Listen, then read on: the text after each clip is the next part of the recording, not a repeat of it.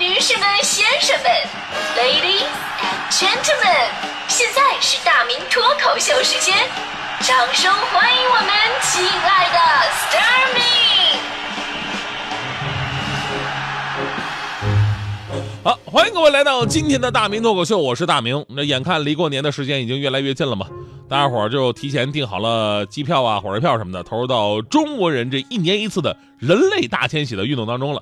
这是在地球上绝无仅有的现象啊，体现的是咱们中国人一份亲情跟乡情。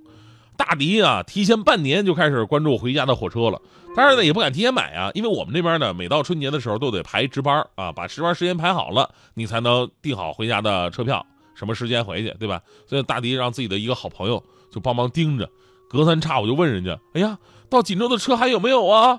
那好朋友说了，这你放心有啊，每次问都说有，昨天问了。哎呀，到锦州的车还有没有啊？这好朋友说了啊，有，放心吧。大弟非常开心。哎呀，太好了，我可以买票了，我这边值班的时间那不确定了。然后好朋友那边说了啊，那什么车是有，但票没了，早没了。你你光问我车了，你没问有没有票啊？这是吧？他说是哪个好朋友这么不靠谱 啊？就是我。所以大弟这两天非常生气啊，我就劝他，你说你也别太闹心，对不对？回不去吧，也不见得是坏事。现在你看，好多买到票的人，对吧？心里边也特别复杂。之前呢，对这个群体有个专门的称呼，叫什么呢？叫做“恐归族”。而如今的这个群体规模已经愈发壮大了，成为了一种现象。所以有一个新的名词诞生了，叫做“春节焦虑症”。因为呢，回家过年，一方面可以看到思念的父母、久别的发小，但是呢，也会面临呃，比方说老人各种各样的催婚呢，七大姑八大姨各种不停的询问啊。正所谓有一种生物叫做远房亲戚，每到过年就会复苏，关注你的学业跟工作，关注你的家庭、婚姻跟孩子，关怀备至，无微不至。而新年一过，他们就进入冬眠期，杳无音讯，像不曾出现一样，不带走一片云彩。所以呢，越来越多的年轻人啊，这不愿意回家过年了，因为实在真的是怕了各路亲戚，被他们年复一年的问题烦恼的苦不堪言。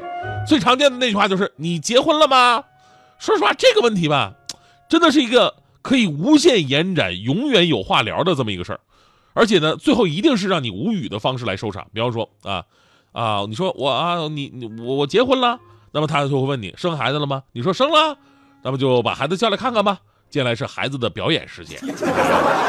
如果说啊我没生孩子，他会很自然问你还怎么还没生啊？最后教育你一顿，你必须得生孩子，怎么怎么怎么，甚至还给你推荐点什么药什么的，是吧？当然，如果你最开始啊，对对不起，我没有结婚，他还会问你，那有对象吗？你说有对象，他会问，那为什么还不结婚呢？最后以催婚告终。如果说你没有对象，对吧？你是单身，他们就会问你，然后那我我给你介绍一个好不好啊？最后以联系相亲告终。所以呢，为了节省时间。就是我我在收音机里边就是奉劝咱们所有的亲戚朋友们哈，就是下次再问这样的问题的吧，你先别问那个什么结没结婚，你先问他工资有多少，因为很多人的工资一旦报出来的话，你就不会再问他有没有对象跟孩子的问题了，因为根本就不配，你知道吗？还有在北京工作呀，也是亲戚经常会关心的一个话题。这说，哎呀，首都工作呀，这都是人才呀。哎，我一般都说，哎呀，这不好吧，没有，没有，没有，没有。那个说，哎呀，人家是主持人、名人。我说，哎呀，这不好意思，没，没有，没有，没有。当然，我嘴里说没有，心里还是有点小虚荣的哈。这时候一定会有一个亲戚上来就说，哎呀，在北京哪个地方买的房子呀？我说，没有，没有，没有，没有。啊，这个可以有。我说，这真没有这个。我说，大过年咱就不能说点不堵心的事吗？对吧？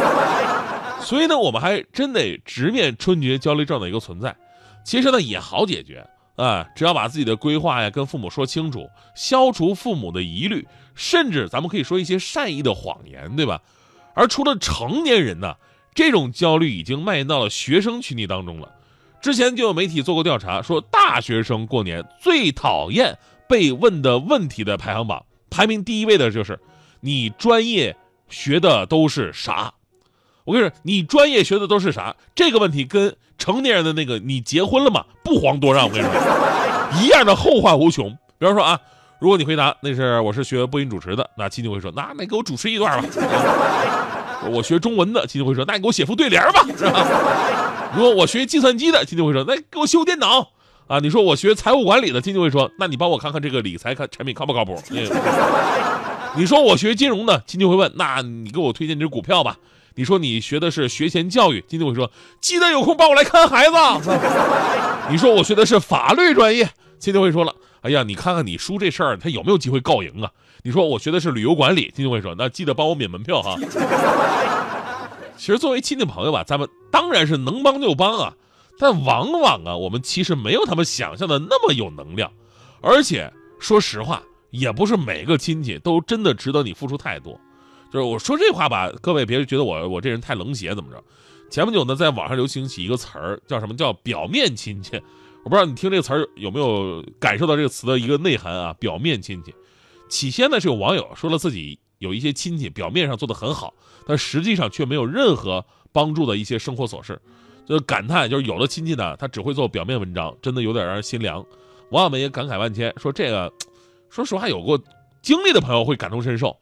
人们啊都有很重的那种家族血缘观念。现如今呢，有些亲戚虽然看上去很热心啊，很关心你们家里的事儿，可往往到了你们家真的确实需要帮助支持的时候呢，退缩了，甚至消失了，好像从来就没有过这门亲戚一样。啊，就过年的时候又出现了。于是呢，有了表面亲戚这种说法。当然，我们说任何的感情的亲疏都是生活所致，你也可以跟他们重新建立感情，对吧？但是也可以跟他们从此不相往来。你很难要求别人对你怎么样，但对于咱们自己，咱们可以选择让自己做那个真诚的、关键时刻靠得住的亲戚。而春节的到来呢，也让我们重新审视一下自己身边的这些人，值得深交的啊，那这个不值得的呢，咱们礼貌去对待，对吧？最后呢，就是说，你最害怕这个亲戚的问题，我说一个我感同身受的吧，就是对于我身材各种的关注的亲戚，每年回家。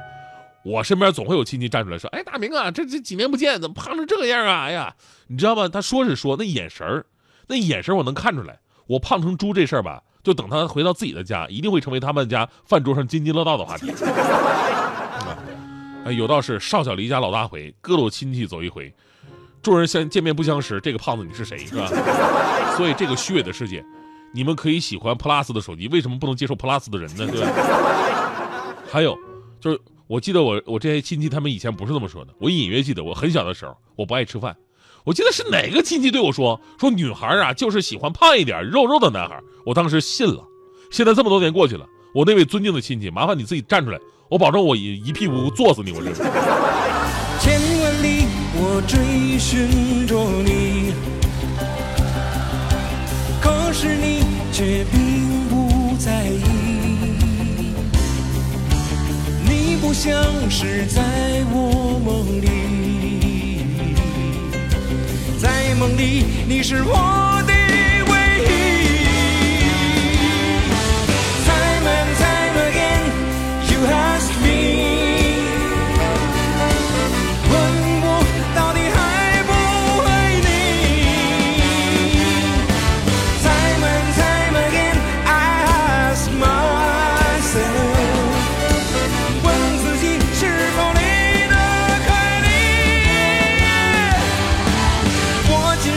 看来。注定要独行，